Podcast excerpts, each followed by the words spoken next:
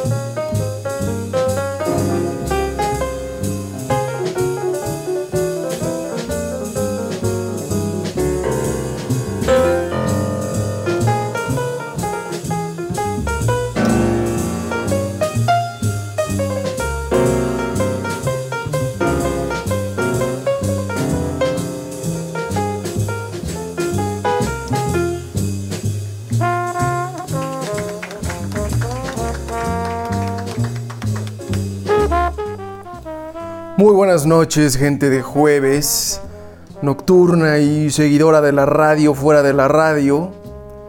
Nos encontramos al finalizar este febrero 17, transmitiendo en vivo desde la gran ciudad de México a cualquier parte de la orbe que reciba internet. La estación es real y lo que escuchan, ensayos radiofónicos. En la voz, agradeciéndoles como siempre su compañía, Andrés Pola. Y esta noche nos vamos a poner clásicos y profundos. Clásicos porque les propongo que nos acompañe en esta velada durante todo el episodio la música de Charles Mingus, en particular su álbum East Coasting. Por si ya no lo recuerdan, por allá de los años 50 cristalizó una suerte de rivalidad entre el jazz de la costa oeste, uno que salía de San Francisco fundamentalmente, y el jazz de la costa este que venía principalmente de Nueva York.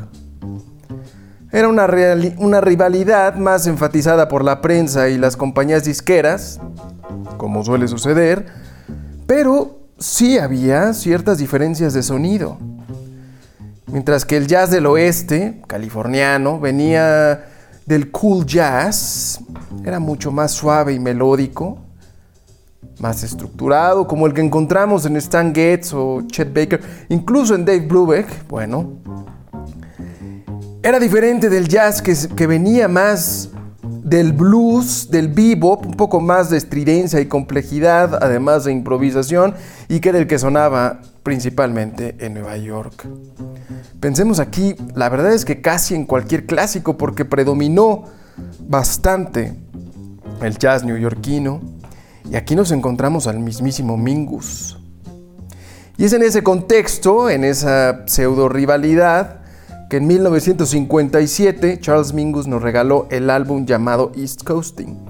Y es para mí un deleite escucharlo, como será compartirlo con ustedes en esta noche. En la trompeta, Clarence Shaw.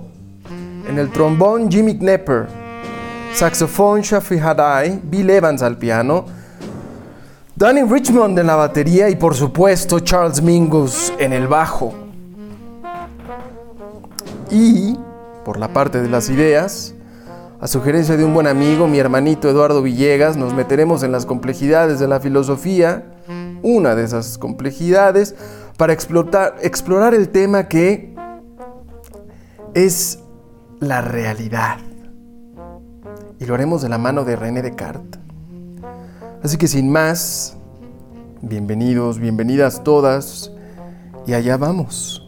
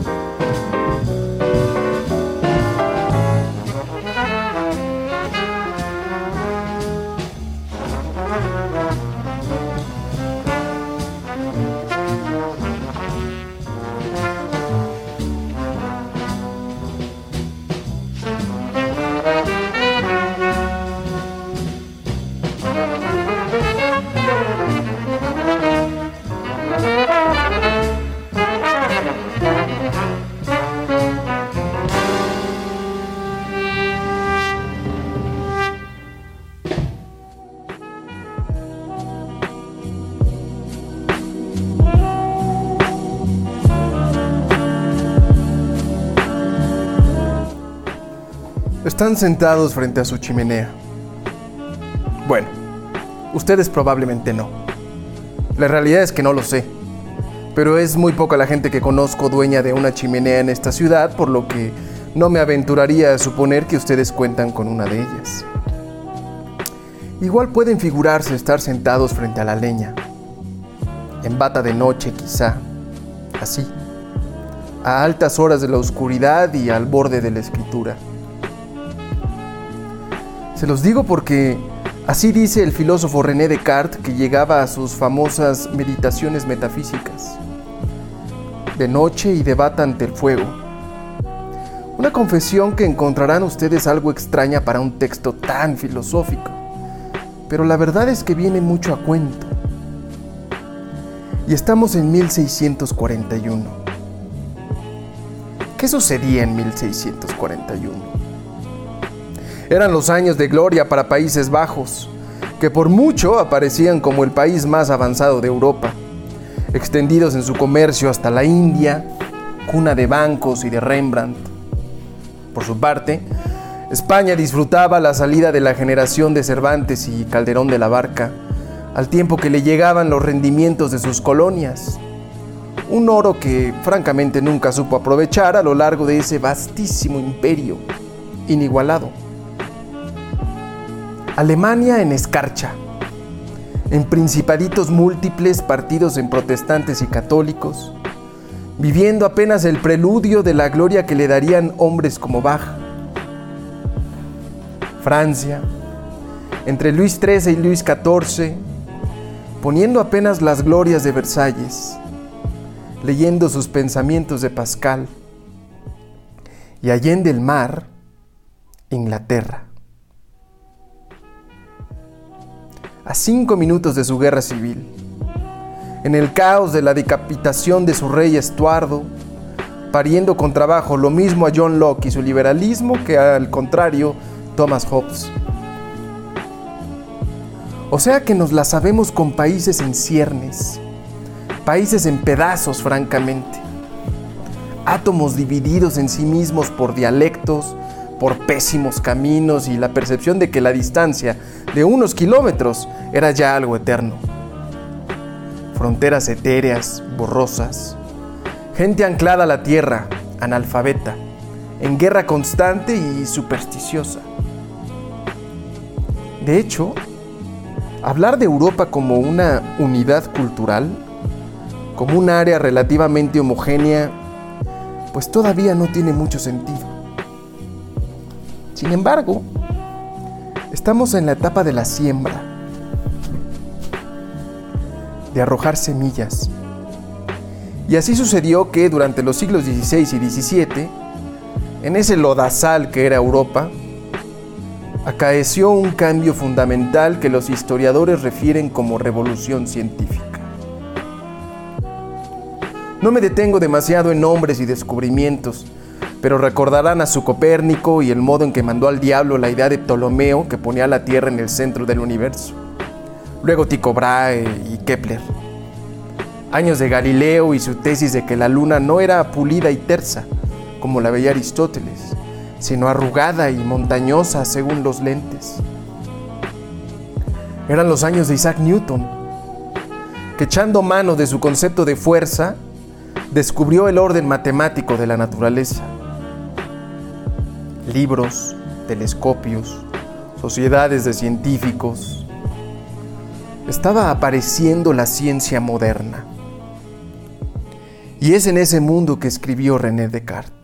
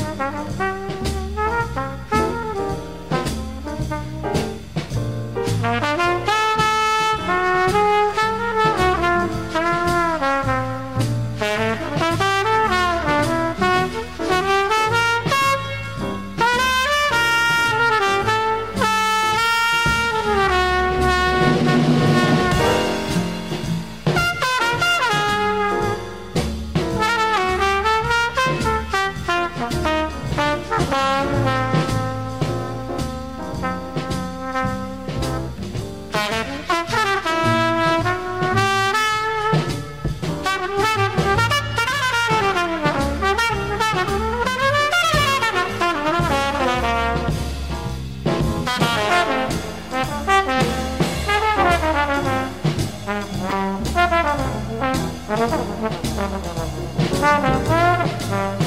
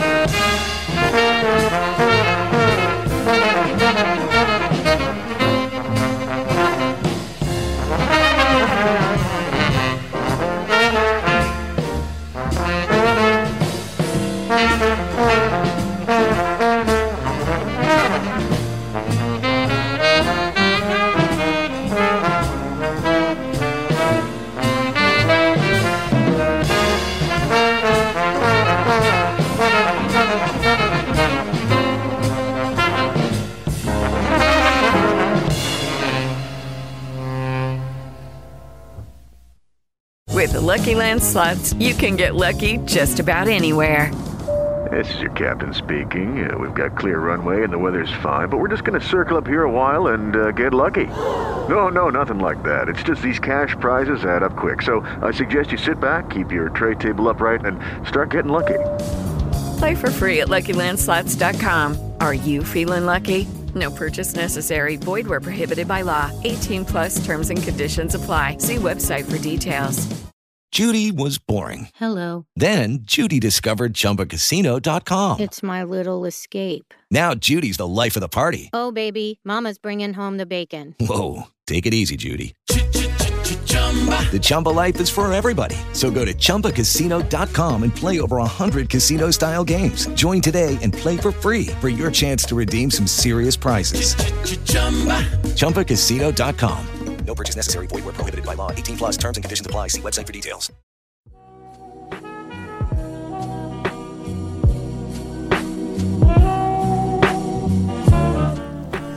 Meditaciones metafísicas, Descartes, año de 1641. Les dibujaba yo el contexto principalmente por dos razones. Primero, para recordarles un suceso dramático, profundísimo y bien transformador, tanto a nivel personal como para grupos amplios. El hecho de que aquello que por siglos se creyó verdadero, resultó ser falso. Es una brutalidad. El funcionamiento del mundo, del cielo, eso que se tomaba por conocimiento y construido sobre la base de Aristóteles y la Biblia, se desmoronó. Se vino abajo. Ese orden colapsó y no sé ya cómo enfatizárselos. En segundo lugar, quería yo traer un rasgo bien profundo y bien constante de lo que sucedió en aquellos años. La conciencia de que el conocimiento no se adquiere con nuestro modo natural de estar en la tierra. Quiero decir, estamos aquí y vemos, gustamos, olemos. Creemos conocer formas y colores por lo que nos dicen los sentidos.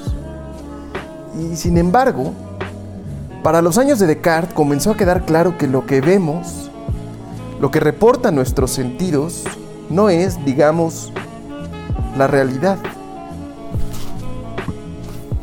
No se ven las leyes de Newton ni la Tierra girar. No se miran las cordilleras de la Luna.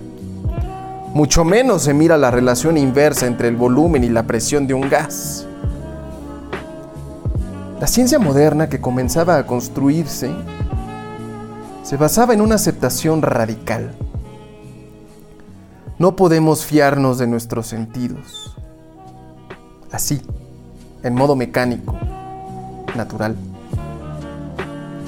La realidad, la naturaleza, devino en un mundo que no es el que nos aparece, pero que, no obstante, sí puede ser conocido por el poder de la razón.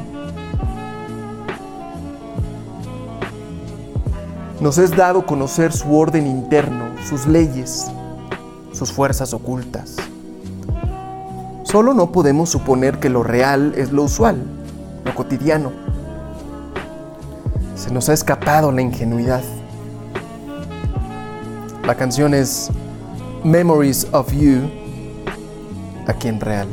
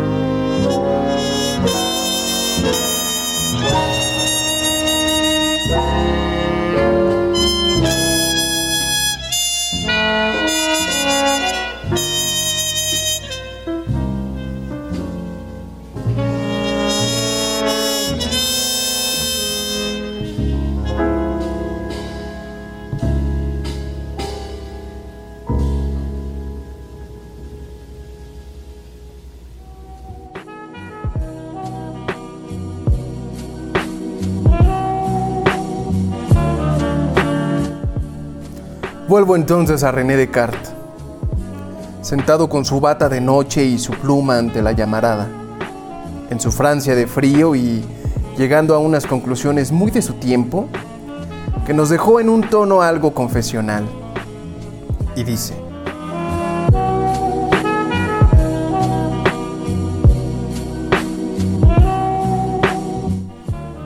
Ya me percaté hace algunos años de cuántas opiniones falsas admití como verdaderas en la primera edad de mi vida y de cuán dudosas eran las que después construí sobre aquellas. De modo que era preciso destruirlas de raíz para comenzar de nuevo desde los cimientos si quería establecer alguna vez un sistema firme y permanente.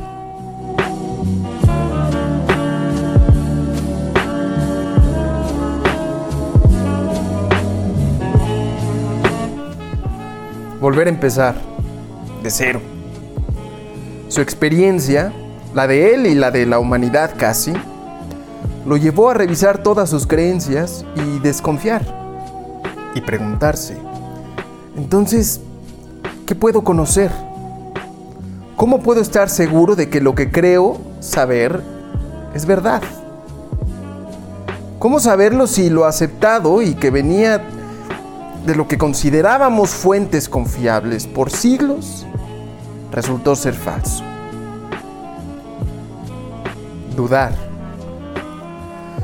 Si el pasado nos ha llevado a desconfiar, ¿por qué no asumir la duda? diría Descartes. La duda como método. Quiero decir, dudemos de todo, siempre. Ese es el camino hacia la verdad. Preguntar, preguntar y preguntar hasta que ya no quepa la menor duda. Solo entonces cabrá aceptar algo como verdadero. He aquí lo que se llama la duda metódica de Descartes. Y resulta interesante porque revela un cambio de foco en la mentalidad de la ciencia que nacía. Por supuesto que antes había tratados de lógica sobre el pensar correcto, había textos árabes que abordaban la importancia de la experimentación e incluso el primer Bacon, Roger, el del siglo XIII, advirtió que en el conocimiento había un ciclo repetitivo de observación, hipótesis y experimentación. Pero lo que nació de la desconfianza ante nuestra manera ingenua de estar en el mundo, lo que surgió ante la pérdida de credibilidad de las autoridades, fue la discusión del método. En el siglo XVII se cambió el énfasis de la meta al camino bajo la creencia de que solo si se ponía cuidado en el camino podría haber alguna certeza sobre el buen destino al que se llegará. Seguir pasos, aplicar una receta, es una perspectiva que floreció con el otro Bacon, Francis y con el propio Descartes, quien por cierto publicó un discurso del método, un texto que apareció un poco antes de sus meditaciones metafísicas.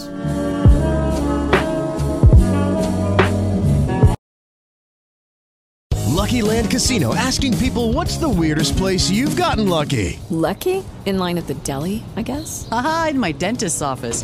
More than once, actually. Do I have to say? Yes, you do. In the car before my kids' PTA meeting. Really? Yes. Excuse me, what's the weirdest place you've gotten lucky? I never win and tell. Well, there you have it. You can get lucky anywhere playing at LuckyLandSlots.com. Play for free right now. Are you feeling lucky? No purchase necessary. Void where prohibited by law. 18 plus. Terms and conditions apply. See website for details. It is Ryan here, and I have a question for you. What do you do when you win? Like, are you a fist pumper?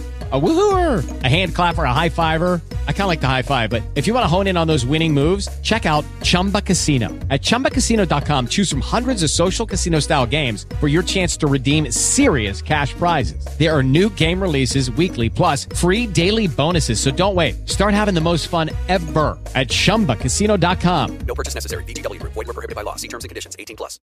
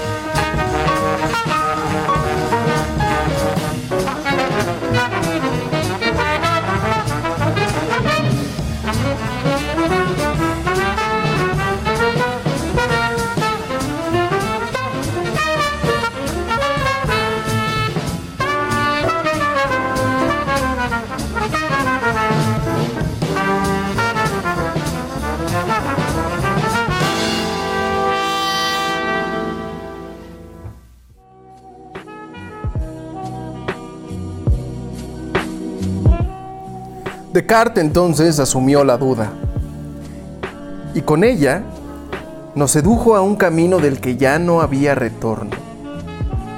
Solo porque un libro afirma algo he de aceptarlo, de ninguna manera. ¿He de aceptar algo porque me lo dicen mis sentidos? En absoluto. Ahora mismo podría meter mi lápiz en un vaso de agua y pensar que se me dobla porque así me lo dicen mis ojos. Podría incluso concluir que mi lápiz se desdobla mientras sale de esta agua, pero me engañaría en ambos casos. Es un efecto con el que me traicionan mis sentidos. El lápiz siempre ha estado recto, a pesar de lo que vea. Como cuando creo oír voces que nadie emite, contactos que nunca llegan. No, mis sentidos no están fuera de duda. Y peor aún, sigo aquí a Descartes, pero supongo que todos lo hemos vivido. ¿Han soñado con tal intensidad que juran estar despiertos? ¿O han estado de tal modo en la vigilia que les parece estar soñando? ¿Acaso no podríamos, ahora mismo, estar soñando? Este instante en que me escuchan, en que están sentados o de pie en un jueves por la noche, ¿no podrían estar dormidos y soñando? Así como antes de despertar? ¿Acaso mi voz, que llega hasta sus oídos por esta frecuencia de real, no podría ser parte de su sueño? Escribe Descartes.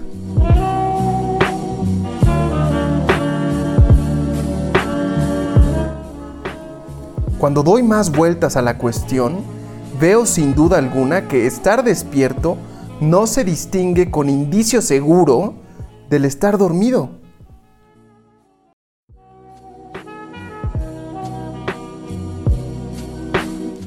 La duda, la maldita duda que no deja. Por supuesto que cabe una pequeña duda de que todo esto que tomo ahora por realidad sea parte de un sueño.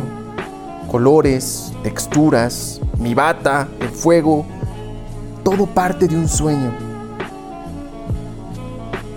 se nos va desdibujando el mundo alrededor de nosotros. Sin embargo, vale poner a salvo las relaciones que ocurren en nuestra mente y que no vienen de los sentidos, que no parecen parte de un mundo que nos rodea. Las relaciones aritméticas y geográficas, por ejemplo, que nunca engañan. 3 por 7 deberá ser 24. Ah, no, 21. Uf. Qué bueno que advertí el error. Pero, ¿y si pudiera no advertirlo?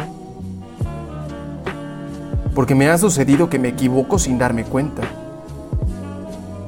Entonces, si calculara sistemáticamente mal y jamás lo supiera, si viviera siempre en el engaño, la duda, la maldita duda. ¿Cómo puedo saber si la pared de verdad es blanca? Si la puerta es más alta que la ventana o no. Si realmente hace calor, si la voz que escucho tiene una boca que la emite. Si existen mis colegas y no son tan solo imágenes en mi mente. Si existen ustedes y no estoy yo aquí. hablando solo.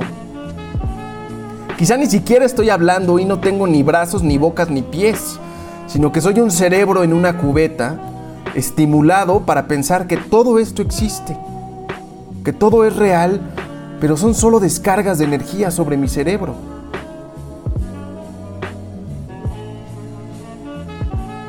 No lo sé. Pero una cosa es clara. Al menos estoy dudando.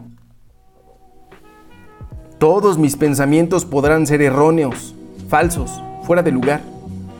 Pero si pienso, existo.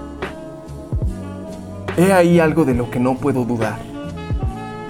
Pienso, por lo tanto existo. El famoso cogito ergo sum.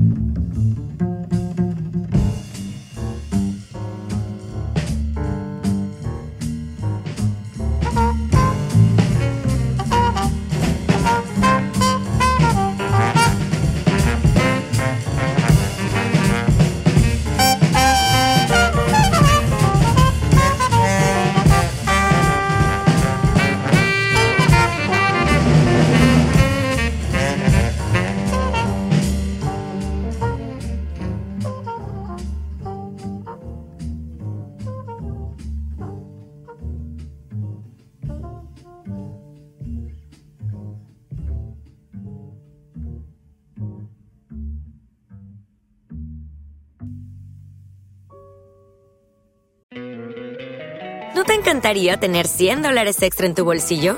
Haz que un experto bilingüe de TurboTax declare tus impuestos para el 31 de marzo y obtén 100 dólares de vuelta al instante. Porque no importa cuáles hayan sido tus logros del año pasado, TurboTax hace que cuenten. Obtén 100 dólares de vuelta y tus impuestos con 100% de precisión, solo con Intuit TurboTax. Debes declarar para el 31 de marzo. Crédito solo aplicable al costo de la presentación federal con TurboTax Full Service. Oferta sujeta a cambios o cancelación en cualquier momento. ¿Necesitas ayuda? En O'Reilly Auto Parts te ayudamos. ¿Necesitas algún consejo? Te aconsejamos. Nuestros profesionales en autopartes están siempre disponibles para ayudarte a encontrar lo que necesites. Excelente servicio al cliente es solo una de las ventajas que ofrece O'Reilly Auto Parts. Los profesionales en autopartes. Auto Parts.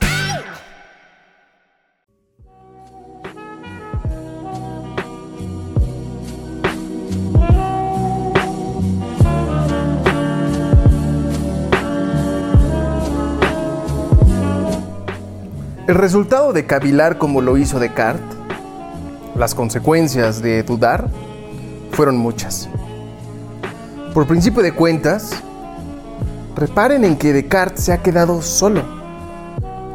No sabe si existe la reina Cristina de Suecia que al parecer era su amante. No sabe si existe su habitación, si es real el fuego o si está soñando que trae puesta su bata. Sabe, eso sí, que es una cosa que piensa, pero no hay más, porque del resto se puede dudar. Y si lo piensan bien, ustedes, queridos amigos de Real, lo único a lo que tienen acceso son cosas en su mente. Una sensación de calor, un color, la imagen de una mesa, un audio, una silueta que conforma el cuerpo de su madre o de su pareja. Quiero decir que en su mente no hay un libro, una mesa. Adentro de su mente no están ni su madre ni su teléfono celular. No, en su mente hay imágenes de esos objetos. Imagen de un libro, de una mesa, de su madre. Un contenido mental. Eso es todo. No los objetos mismos, sino representaciones de ellos. Podrán decirme que esas representaciones obedecen a un impacto exterior sobre sus sentidos. ¿Y cómo lo saben? Si todo lo que ustedes tienen es esa representación. La pregunta de fondo es esa. ¿Qué nos garantiza que los objetos físicos, concretos, que están fuera de nuestra mente, corresponden a las representaciones de ellos que están dentro, digamos, de nuestra mente? Tengo frente a mí la imagen de un vaso de cierta forma y de medidas particulares. ¿Cómo puedo yo saber si el vaso en realidad mide tanto como yo lo creo? Por más que lo mida, por más que lo toque, en mi mente solo habrá imágenes mentales de esas mediciones y esas sensaciones. Claro, Solemos pensar que sentimos con el cuerpo, que la mano siente, que la boca gusta. ¿Y qué sucede entonces cuando las personas no tienen un brazo, pero sienten dolor ahí, como si lo tuvieran? ¿O qué sucede cuando tienen el brazo, con sus terminaciones nerviosas y todo lo que se quiera, pero no sienten nada en él? Es decir, tener una sensación es algo que no puede reducirse a una reacción fisiológica o a una descarga eléctrica, algo que sucede en el cuerpo. ¿Ven ustedes la complicación? Y ahora, si únicamente puedo acceder a mis contenidos mentales, no a los objetos directamente, sino a mis representaciones de ellos, si todo, todo lo que tengo son mis imágenes de mesa, de libro, de auto. ¿Cómo puedo yo saber si ese libro y esa mesa y ese auto existen fuera de mi mente? ¿Cómo puedo saber si son reales? ¿Cómo sé, en breve, si hay un mundo externo a mi mente? Perdón, pero ¿Ven ustedes la complicación?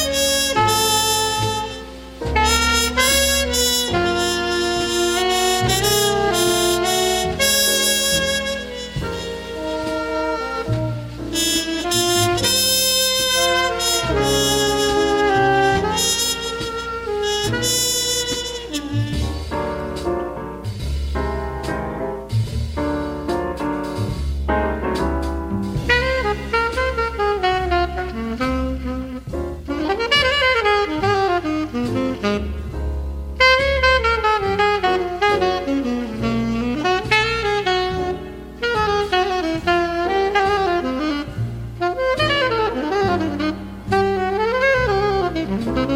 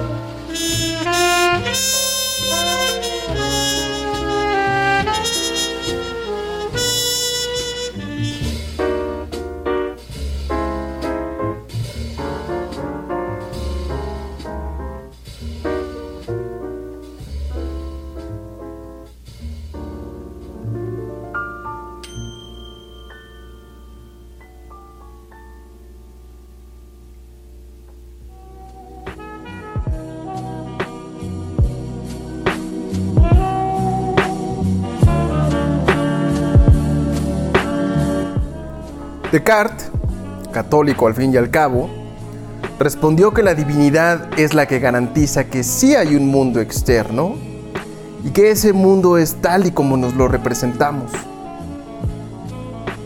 Podrá parecer una respuesta absurda, pero si se detienen un poco en el problema, verán que esa parece ser la única respuesta posible.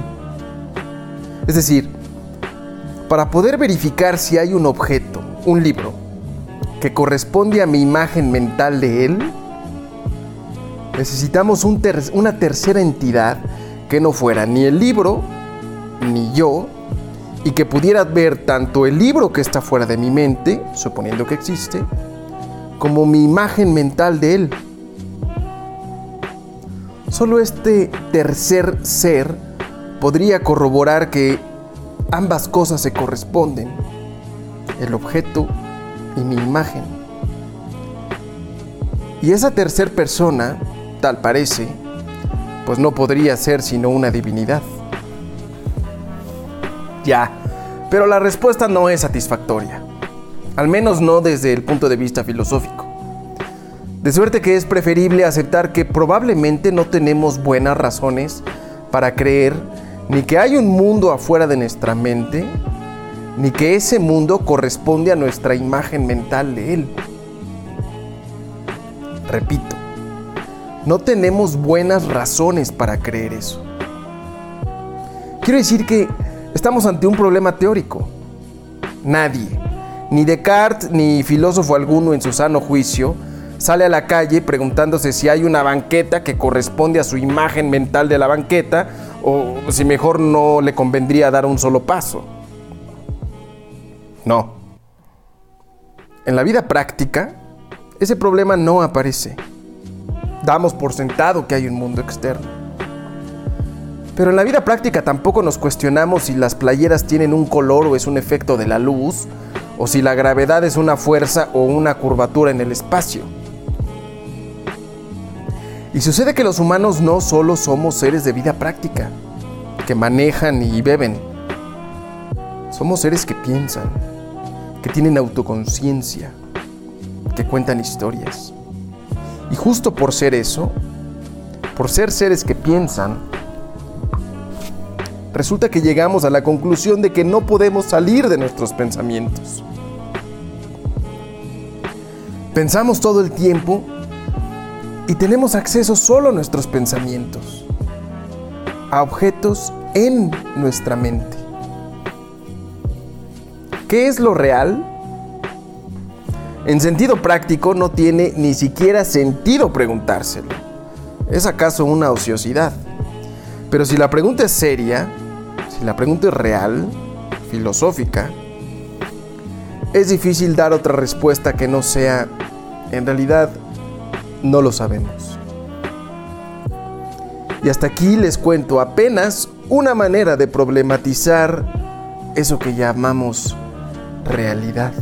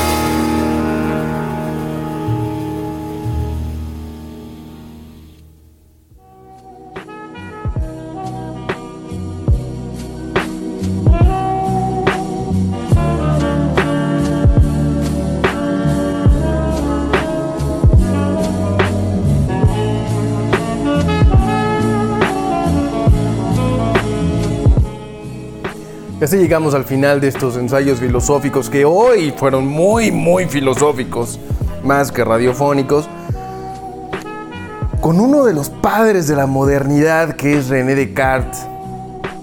La modernidad es el fenómeno que se caracterizó porque puso al sujeto, al individuo, a la base de todo, como autoridad última y cimiento del mundo. Y lo vimos aquí porque el sujeto que pensaba era la base sobre la cual se podía construir todo conocimiento. La bronca es reconstruir ese mundo y ese conocimiento si no podemos salir del individuo, queridos, queridos amigos, de real. Y así, paradójicamente, con el nombre de esta estación es que venimos problematizando lo que es la realidad y probablemente aviente yo otra entrega de este tema la semana que viene.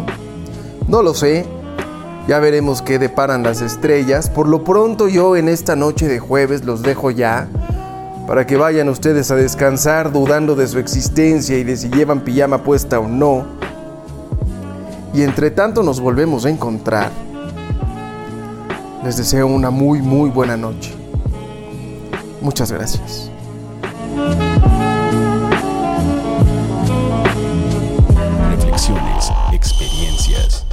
Un viaje sonoro hacia tus pensamientos. Ensayos radiofónicos con Andrés Pola por Radio Real